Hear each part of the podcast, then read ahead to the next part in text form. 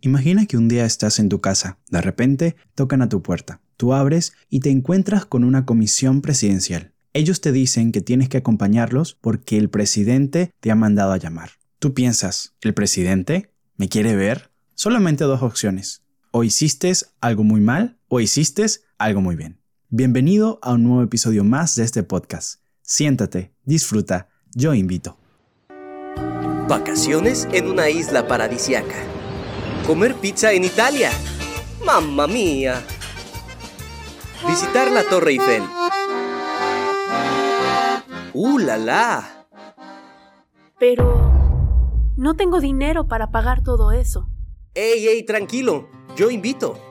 ¿En serio? Pero es demasiado bueno para ser verdad. Ok, ok, ok. Eso lo discutimos luego. Ven, te invito a que conozcas a alguien que te ofrece un destino mejor. ¿Cuál? ¿Cuál? El cielo.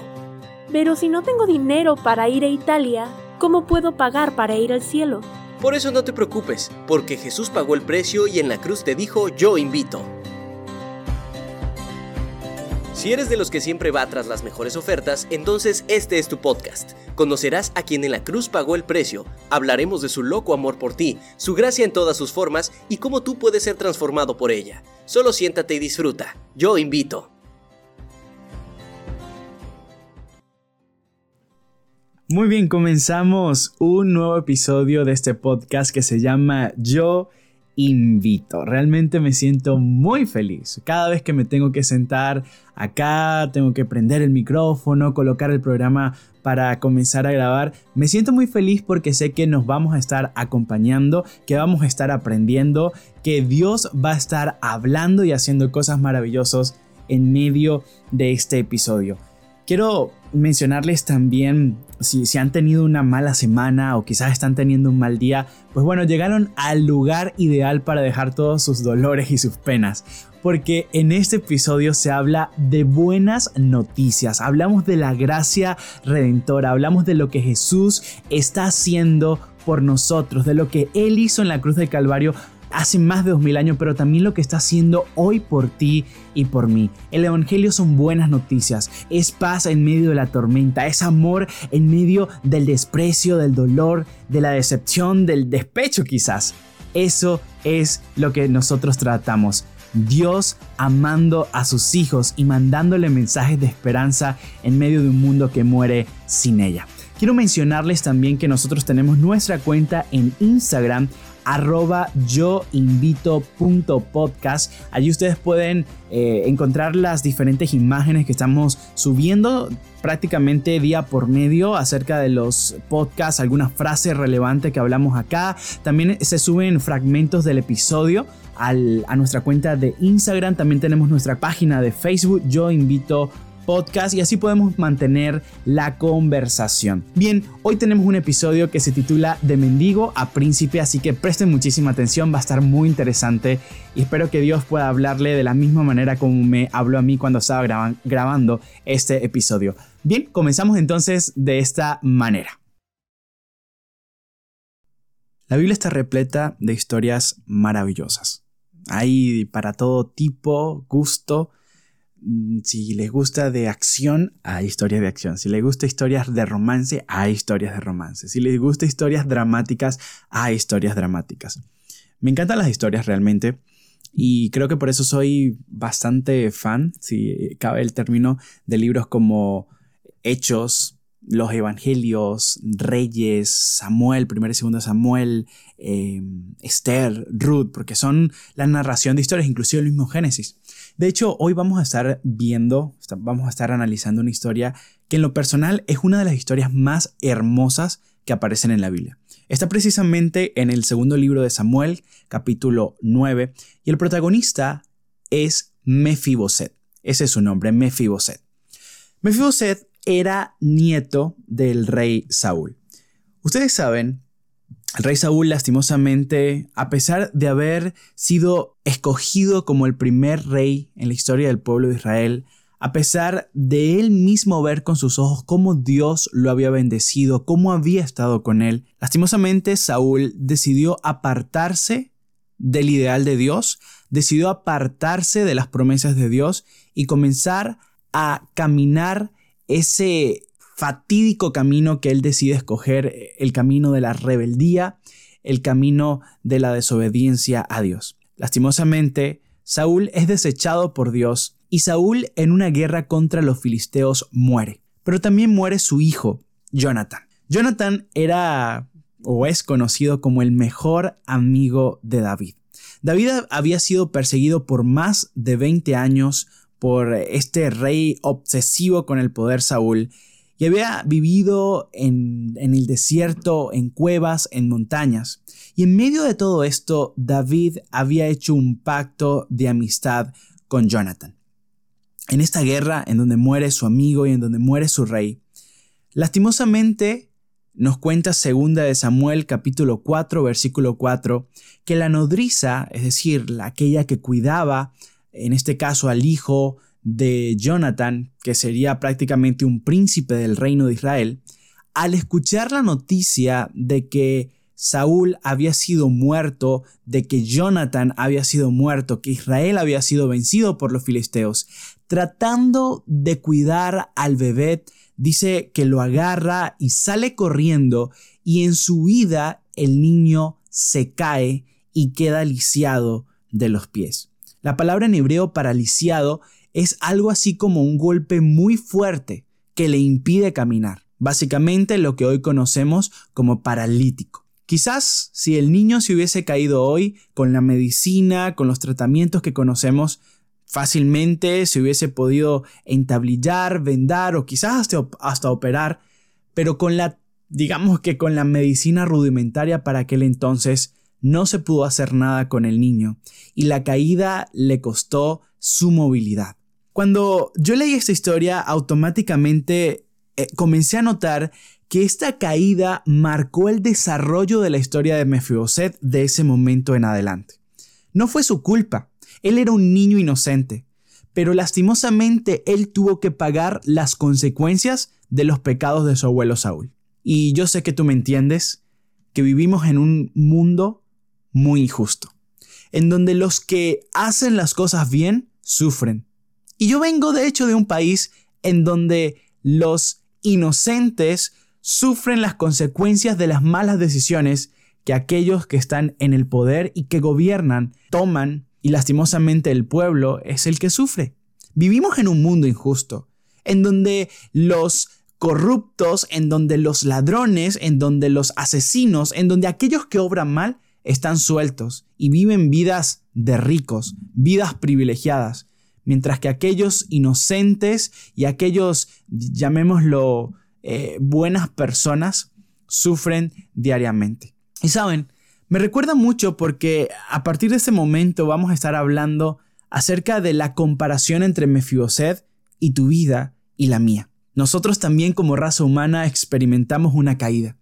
Y esa caída significó el desarrollo de la historia para el hombre. La caída nos dejó lisiados, porque gracias a esa caída entró el pecado y con el pecado la muerte. No fuimos los mismos después que entró el pecado a este mundo.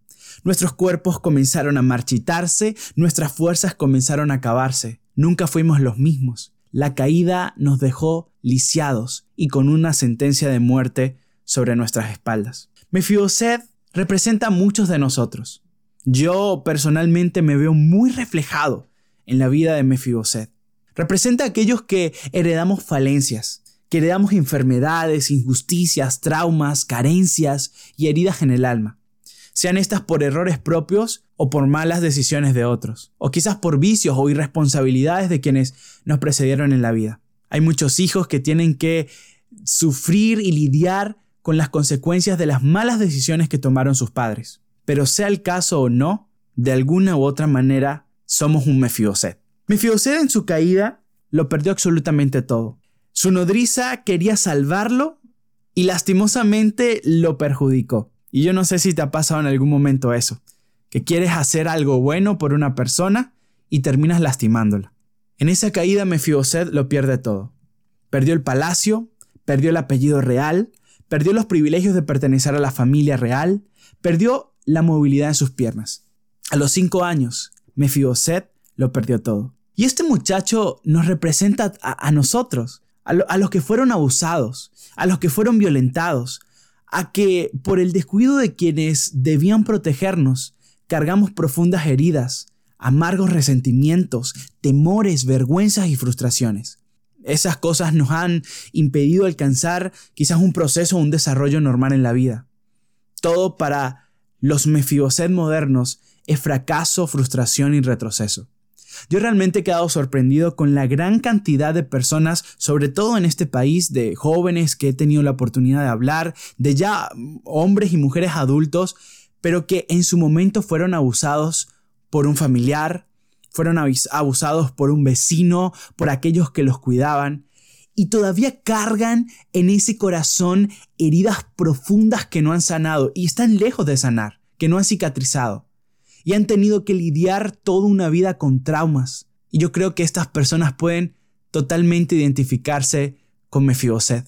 Mefiboset no fue culpable, sin embargo lo perdió todo. Perdió su familia, perdió su casa, perdió su apellido, lo perdió todo. Pero en 2 Samuel capítulo 9 comienza el rey David haciendo una pregunta. Y él dice, ¿ha quedado alguno de la casa de Saúl a quien yo haga misericordia por amor a Jonatán? Me encanta porque en este momento, a cientos de kilómetros de Jerusalén, estaba Mefiboset.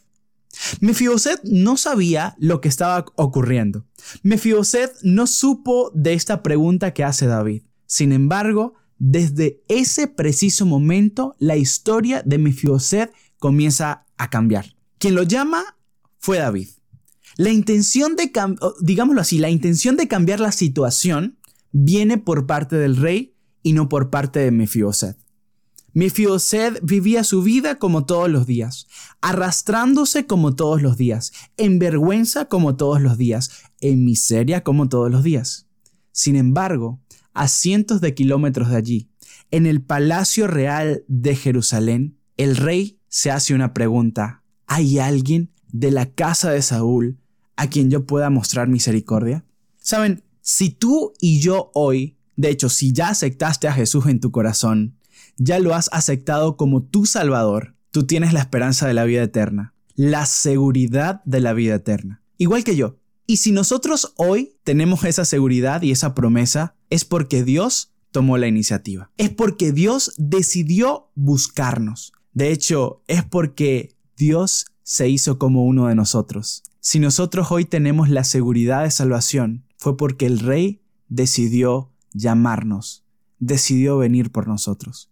Y si aún tú no has aceptado a Cristo en tu corazón, yo te invito, no dejes para mañana lo que puedes hacer hoy. Ábrele tu corazón de par en par y acéptale, y tendrás la bendita esperanza que Cristo Jesús murió para que tú tuvieras vida eterna. El rey es quien tiene la intención. No es Mefiboset. Al igual que yo, yo no hice nada para que Dios viniera a salvarme. Yo no dije, hoy Señor, ¿será que me puedes venir a salvar, por favor? Yo no dije nada, yo no hice nada. Toda la intención fue de Dios, porque Él me ama, porque Él te ama, porque Él nos ama. Siba era el que había quedado como a cargo, como una especie de, de mayordomo de todo lo, lo, que tenía Saúl. Y de hecho, bueno, no vamos a hablar tanto de Siba, pero, pero sí era un hombre, yo diría que un hombre muy mal intencionado que siempre quería sacar beneficio propio. No es el caso, pero si ustedes siguen leyendo Segunda de Samuel hacia adelante, van a ver que Siba va a estar literalmente jugando en, el lado del campo de quien tenga la pelota y de que tenga mayor posibilidades de ganar. Él es un pillo. Y Siba lo mandan a traer. David hace la pregunta: ¿quedó alguien? Y Siba dice: Sí, ha quedado alguien. Pero me llama muchísimo la atención, y esto ustedes lo pueden ver en el versículo 3 de Segunda de Samuel, que la respuesta de Siba es: quedó alguien, pero él es lisiado. Me llama la atención esa respuesta porque la verdad nunca nadie le estaba preguntando cuál era la condición. La pregunta es, ¿hay o no hay alguien? No le preguntaron en qué condición estaba. Y de hecho, el dato de que nos da de que era lisiado, creo que estaba de más. Y prácticamente Siva aquí está cumpliendo el papel de lo que el enemigo hace con nuestras vidas. El enemigo constantemente le está recordando a Dios quiénes somos. Míralo, ahí está, ahí está Albert. Ahí está pecando nuevamente. Ahí está pensando mal contra su hermano. Míralo, míralo cómo está haciendo esto. Ese es el, es el enemigo. Es el que te recuerda cuán pecador eres. Es el que te dice que tú no mereces el favor divino. No sé si en algún momento te ha llegado un pensamiento de tú eres demasiado malo para que Dios te acepte, tú eres demasiado pecador para que Él te perdone. Otra vez volviste a caer y ayer le prometiste a Dios que no lo harías. Es Satanás porque su trabajo es acusarnos delante del Padre. Yo no sé si ustedes tuvieron un hermanito, menor o mayor, no sé cuál fuera el caso, de que siempre, mami, papi, mira lo que ha hecho tal, mami, mira lo que hizo este, papi, mira qué tal. Y siempre te metía en problemas porque andaba de boca suelta. Bueno, pues ese es el enemigo. Él constantemente nos está recordando nuestra situación. David no tenía por qué saber que era él era lisiado y quizás iba a enterar luego, pero la mala intención de Siba era menospreciar a Mefiboset él le dice, sí queda uno, se llama Mefiboset, él es lisiado y vive en Lodebar. Lodebar quedaba hacia el norte de Jerusalén y si ustedes lo ven de una forma objetiva, Lodebar era el lugar más opuesto a Jerusalén, o sea, era el lugar más opuesto a la casa de donde Mefiboset había salido al palacio real, porque recuerden ustedes que Mefiboset era un príncipe de Israel, a pesar de, haber salido a los cinco años, él era un príncipe de Israel, era descendiente directo al trono de Israel. Su hogar fue el palacio. Y de una u otra manera la vida lo fue llevando hacia alejarse lo más posible del palacio. Y llegó a ese lugar Lodebar. Eso es lo que hace el pecado con nosotros alejarte de la casa de tu padre.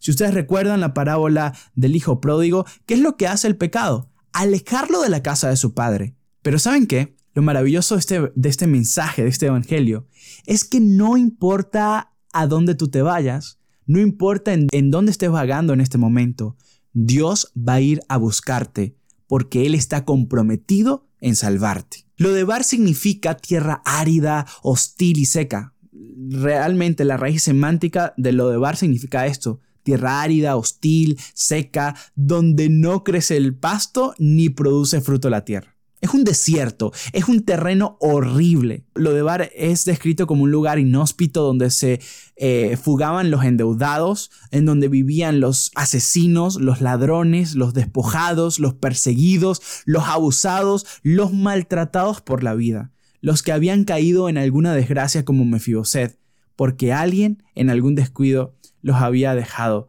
caer. Y allá fue a parar Mefiboset.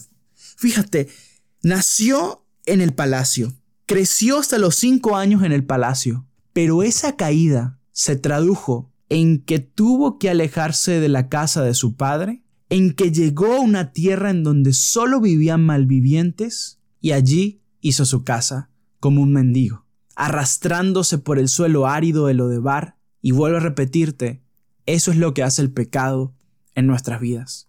Alejarnos de la casa de nuestro Padre. Y un día tocan a la puerta de la casa. Mefiboset quizás como puede arrastrándose por el piso abre y de repente un gran caballo, un montón de personas con ropa real que le dicen, ¿eres tú Mefiboset?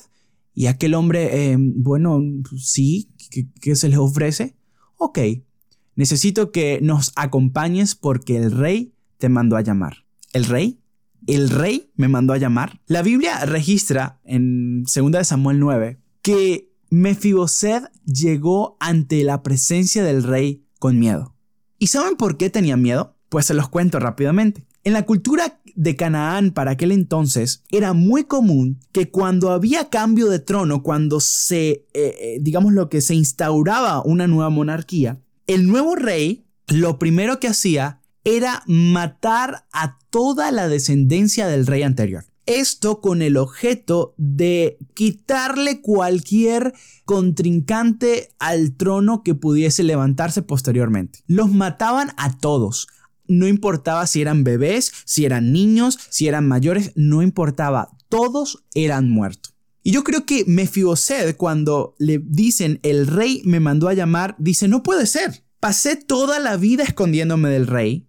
Pasé toda la vida tratando de vivir desapercibido fuera de las luces del escenario. E igual aquí el rey me encontró. Muy posiblemente a Mefiboset le dijeron, mira, el rey, si te encuentra, te mata. Nunca vayas y acudas ante la presencia del rey, y más entendiendo que Saúl había sido tan malo con David, persiguiéndolo y, y, bueno, realmente la intención de Saúl era matar a David, pero David, porque era muy ágil y porque Dios estaba con él, no fue muerto a manos de Saúl. Así que quizás Mefiboset dijo, no, si yo voy ante la presencia del rey David, él va a cobrarse lo que mi abuelo Saúl le hizo.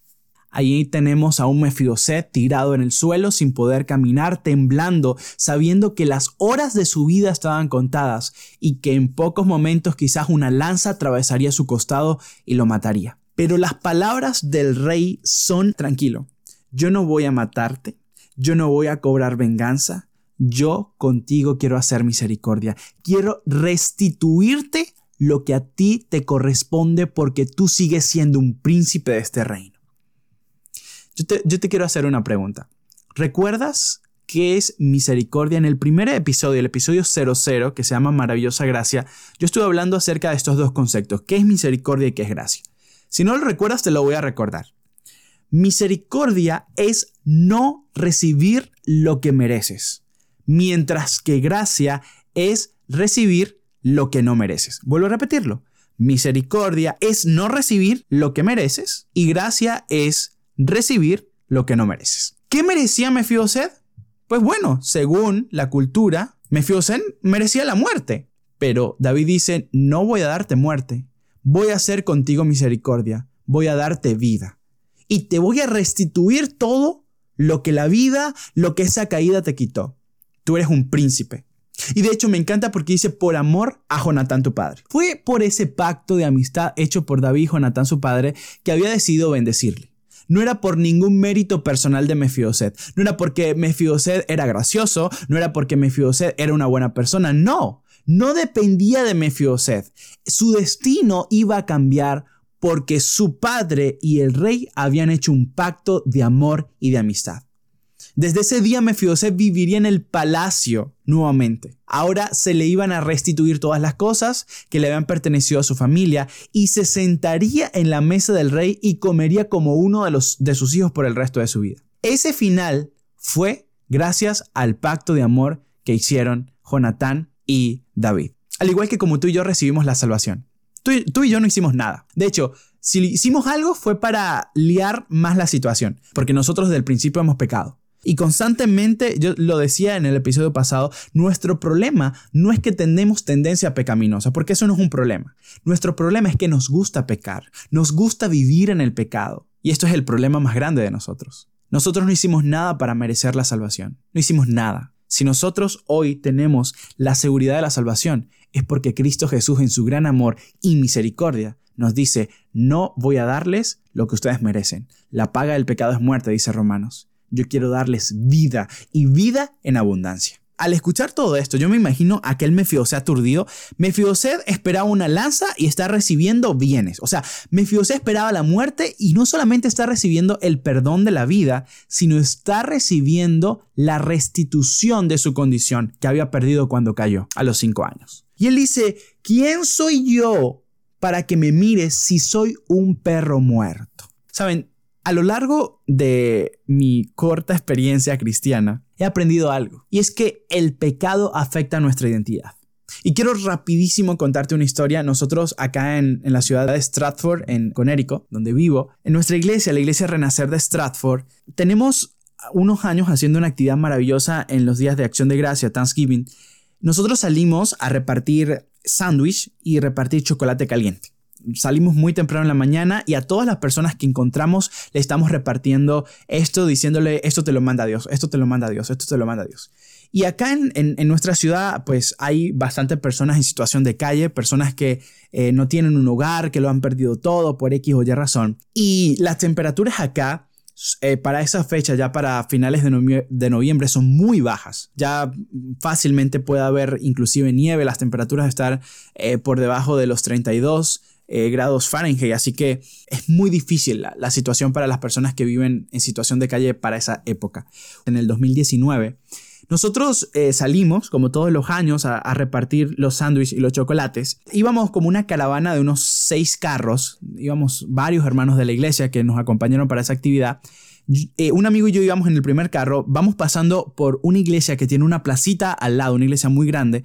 Vamos pasando y yo veo que está alguien eh, acostado en la banca metálica allí. Estaba muy frío. Yo creo que fácilmente eh, estaba por los 18 grados Fahrenheit. Eso estamos hablando quizás en unos menos 10 grados centígrados. Una temperatura que te congela, de, de ese frío que duele. Yo le digo, detente aquí. Y me bajé, salgo caminando hasta donde está ese hombre y como a unos tres pies de distancia, yo me agacho, me coloco a, su nivel y le digo, buenos días, ¿tienes hambre? Y automáticamente ese hombre se quita eh, la, la, chamarra que tenía por encima, como la cobijita que tenía por encima, se lo quita y dice sí. En inglés me dice, yes, sir. Y yo me quedo como que, ok, está bien. Y grito a, a, los hermanos, le digo, por favor, tráiganme, traigan, traigan sándwich, traigan chocolate. Y me lo traen y yo me quedo mirándolo y me llama la atención que nunca, él nunca me vio a los ojos. Siempre metía su, mirada, su cabeza la metía como entre sus piernas. Nunca alzaba su rostro, siempre mirando hacia el suelo. Y de repente yo le digo, oye, está muy frío. Y él, temblando, literalmente, él está temblando y me dice, está demasiado frío, ya no aguanto, mis manos me, duelen. Y, yo le digo, no, no te preocupes, vamos a buscar algo para, para que puedas cubrirte. En medio de todo eso, yo le pregunto, ¿cómo te llamas? Para él esa pregunta fue algo tan increíble que él abre los ojos muy grandes y me dice, discúlpame, ¿qué me preguntaste? Y yo le digo, sí, ¿cómo te llamas? Yo me llamo Albert, ¿cómo te llamas tú? Y él prácticamente titubeando me dice, eh, Ann, Mark, soy Mark. Y yo, ok, Mark, mucho gusto, qué bueno eh, encontrarte. Agarro el chocolate y el sándwich y se lo entrego y le digo, Mark, esto te lo manda Dios para que tú estés eh, lleno. Él literalmente, como pudo, le, le quitó el papel al sándwich y en menos de tres segundos se lo comió, pero lo devoró, se lo engulló, no lo masticó. Yo cuando vi eso prácticamente me volteo y digo, hermanos, tráiganse unos cuantos porque parece que Mar tiene mucha hambre y me río y él también se ríe. Y bueno, yo me quedo platicando y él me, él me comenta, no, lo que pasa es que estoy acá, estoy esperando que abran la iglesia porque cuando es muy frío acá en este estado, eh, algunos sitios los abren para que personas como Mark puedan entrar y puedan resguardarse de las heladas. Y él estaba esperando, pero como era tan temprano, no habían abierto la iglesia. De repente viene un hermano y le dice, no tienes nada más, no tienes un, una jacket, un suéter, y él dice, no, no tengo nada más. Y él se quita su jacket y se la entrega y él no lo podía creer y él decía, ¿en serio? ¿De verdad? ¿Estás jugando? Y él dice, no, tómala. Oh, no, no, gracias. Y él dice, tómala, tú la necesitas, estás temblando y tal. Y él de repente la agarra y se la coloca encima, casi, bueno, casi llorando, dice, huele bien, huele a limpio. Tenía mucho tiempo de no leer esto de no leer algo limpio. Y continuamos hablando, él se comió quizás como unos cinco sándwiches y se tomó como unas dos tazas de, de, chocolate caliente. Y de repente yo le digo, mira, tenemos que seguir adelante, vamos a, a recorrer toda la ciudad. Qué bendición fue conocerte. Y él dice, gracias. Pero hay algo que me llamó muchísimo la atención y es, gracias porque me llamaste por mi nombre. Tenía mucho tiempo de no escuchar mi nombre. Quizás le decían el borracho, el drogadicto, el mendigo, pero no lo llamaban por su nombre. Eso a mí me pegó tanto en el corazón. Terminamos llorando. Mark, como tres hermanos que me estaban acompañando allí, oramos por él y yo todos terminamos llorando. Y yo le agradecí tanto a Dios haberme dado la bendición de encontrarme con Mark. Y saben, la condición de Mark es la misma de Mefioset y es la misma de muchas personas. Personas que Dios dio su vida por ellas, pero no se sienten dignas, no se sienten buenas personas. Viven mirando hacia el suelo, viven cabizbajo, porque el pecado ha robado su identidad. Primera de Pedro 2.9 dice, pero ustedes son linaje escogido, real sacerdocio, nación santa, pueblo que pertenece a Dios para que proclamen las obras maravillosas de aquel que los llamó de las tinieblas a su luz admirable. No somos cualquiera, somos hijos del Rey de Reyes, somos un pueblo escogido, somos un real sacerdocio. Me encanta esta palabra, un pueblo que pertenece a Dios. Ese, ese eres tú y ese soy yo. Somos hijos del Rey de Reyes. Pero Satanás nos ha hecho creer que somos mendigos en esta tierra, que somos unos miserables en esta tierra. Eso es lo que el pecado afecta a la identidad. Mefiboset había sido criado para ser el futuro rey de Israel. Había sido criado como un príncipe, con la mejor educación, con la mejor comida, con la mejor ropa, con la mejor tutela. Sin embargo, el pecado le había hecho creer que era un perro muerto. Me encanta la respuesta de David. David no, intenta decirle, no, no eres, no. David no responde con palabras, David responde con hechos. Y dice, mira, no voy a discutir contigo, Mefiboset. Manda a llamar a Siba y le dice, por decreto real, todo lo que antes le pertenecía a Mefiboset, restitúyanselo, porque él sigue siendo príncipe de este reino. Y hay una imagen maravillosa a partir bueno, el versículo 13, si ustedes lo tienen allí en sus Biblias, 2 Samuel 9:13 dice, y moraba Mefiboset en Jerusalén porque comía siempre la mesa del rey y estaba lisiado de ambos pies. Fíjense, su condición física no había cambiado, pero su condición social cambió rotundamente y para siempre. Mefiboset comiendo en la mesa del rey. Charles Spurgeon dice, Mefiboset no era un gran adorno para la mesa real. Sin embargo, tenía un lugar permanente allí porque el rey David reconocía en él los rasgos de su amado amigo Jonatán. Nosotros no tenemos nada bueno dentro de nosotros, y eso lo dejamos claro en el episodio pasado. No hay nada bueno dentro de nosotros. Sin embargo, cuando Dios nos ve, Él no ve a Albert pecador. Él no ve a, Pedrito pecador. Él no ve al mentiroso, no ve a la mentirosa, a la peliona, a la chismosa, a la celosa. No, él ve a su Hijo reflejado en nuestras vidas. Es por eso que su justicia, la justicia de Cristo, se nos imputa a nosotros y pasamos de ser miserables pecadores a ser hijos, a ser aceptos ante el Padre. Porque cuando Dios te ve a ti y me ve a mí, ve a Cristo Jesús, ve la justicia perfecta de Cristo Jesús y esto es maravilloso. Para ese entonces, los únicos que se sentaban en la mesa eran los hijos y los miembros de la familia. Los siervos y los esclavos no podían sentarse en la, misma en la misma mesa del jefe de la familia. El hecho de que Mefiboset se levantara, se sentara, perdón, en la mesa del rey, nos dice que David lo está aceptando como parte de su familia. En pocas palabras, David lo está adoptando como su hijo. Y yo voy a terminar este episodio con este pensamiento. Lo hermoso de la adopción es que cuando un padre va a adoptarlo, va a adoptar un niño, él puede escoger, de acuerdo a lo que quiera, de acuerdo a lo que está buscando, él puede escoger a quién va a adoptar. Y si tu padre te adoptó a ti, es porque te escogió por sobre todas las demás opciones. Cuando, cuando ustedes como esposos dicen vamos a tener un niño, ellos eh, planifican y todo el cuento, la, esposa queda embarazada y los papás no escogen cómo va a ser el niño. Oye, ¿cómo quieres el, eh, el, cabello? ¿Cómo quieres los ojitos? ¿Cómo quieres la formita de la nariz? ¿Cómo quieres que sea? Grande, pequeño, rechonchito, flaquito. ¿Cómo quieres que sea? No, tú no los escoges. Pero cuando los adoptas, sí. Cuando lo adoptas, tú puedes escoger si es niño o niña. Si es blanquito o no. Si es gordito o no. Si es ojos café o no. Tú los escoges. Quiero contarte una historia. Y es la historia de Laia. Elaya perdió a sus padres por la violencia en Puerto Príncipe, Haití. Él quedó huérfano con apenas 10 meses de edad, fue llevado a un albergue muy pobre y allí vivió por dos años más. Nunca usaba ropa ni zapatos porque las donaciones no alcanzaban para todos los niños. Un día al niño con 3 años lo sacan de su habitación, lo llevan a una oficina, lo colocan frente a una computadora y un señor blanco comienza a hablarle. Elaya ve a la pantalla pero no le entendía nada de lo que él decía. Pero aquel hombre seguía hablándole. Elaya, iré por ti en cinco días. Elaya, mírame, iré por ti en cinco días. Bye, Elaya. Esto era lo que le decía el hombre blanco. A los cinco días, quien cuidaba al pequeño y a los otros niños, lo toma en los brazos y le dice, voy a vestirte. Por primera vez a Elaya le colocan una camisa, un pantalón y unos zapatitos. Al principio le incomoda y se los intenta sacar, pero con el paso de los minutos se va acostumbrando. Era una camisa muy suavecita de color verde, y el Aya se queda hipnotizado viéndose la puesta en un pequeño espejo que está en la habitación. Al poco tiempo, entra el hombre blanco que hace unos días le había hablado a través de la computadora. Hola pequeño, te queda muy bien la ropa que te compré. El Aya intenta huir, pero no estaba acostumbrado a caminar con zapatos, así que cae en el piso. Su cara era de terror. El hombre en inglés le dice, no tienes por qué preocuparte, no vengo a hacerte daño, todo lo contrario, quiero que este día sea el día más feliz de tu vida. Él poco a poco se acerca mientras Elaya se encorva dentro de sus piernitas. De repente, aquel hombre saca una pelota llena de colores de su mochila. Elaya alza sus manos y comienza a gritar y la recibe. En cuestión de minutos, aquel hombre y Elaya estaban jugando. Este hombre era Michael Geisterfer, canadiense, padre de tres hijos. Este hombre había viajado hasta Haití a buscar a Elaya.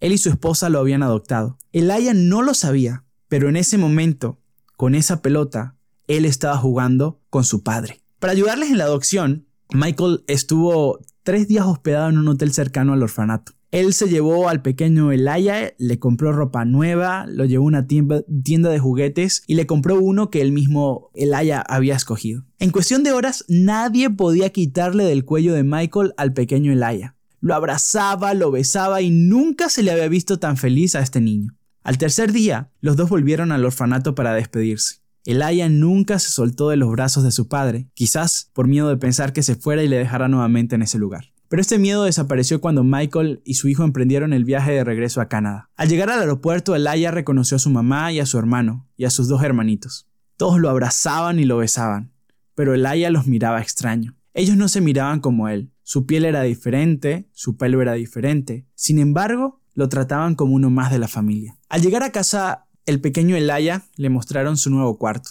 Hay una cama para él. Ahora no tenía que compartir cama con los cientos de niños que vivían en el orfanato. Él tenía una cómoda cama para él solo. También tenía juguetes, libros, colores, hojas para pintar. El Aya había encontrado una familia que lo amaba y que le estaba cambiando el futuro de sus vidas.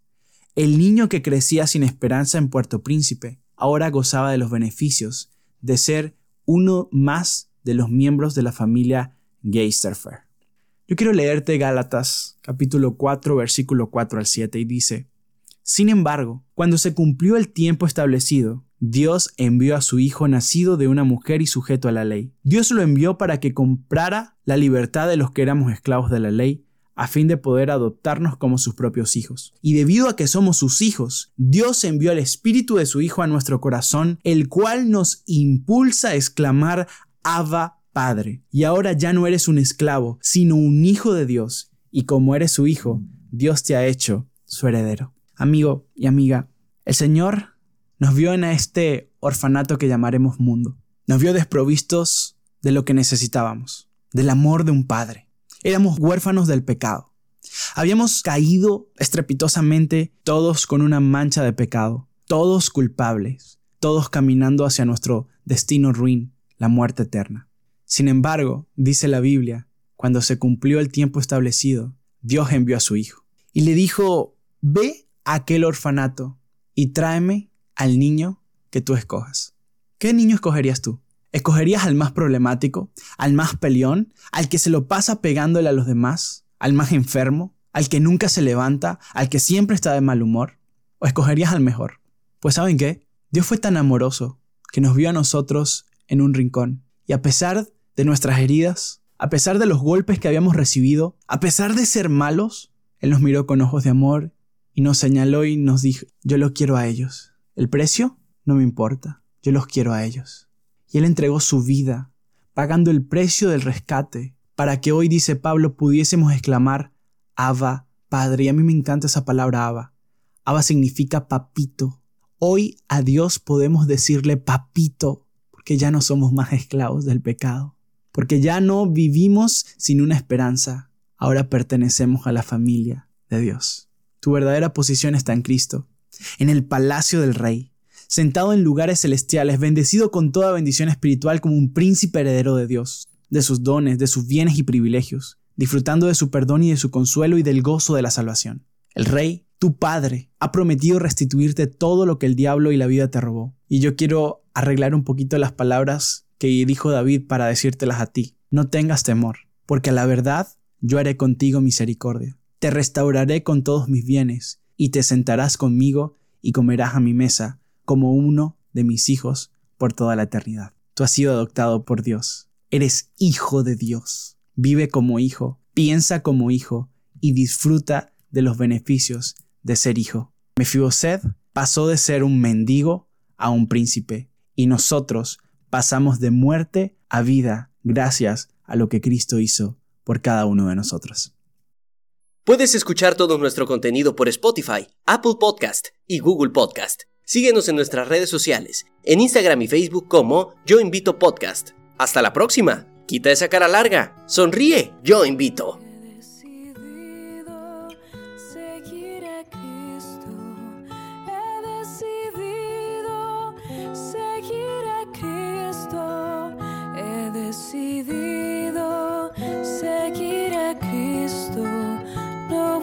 atrás.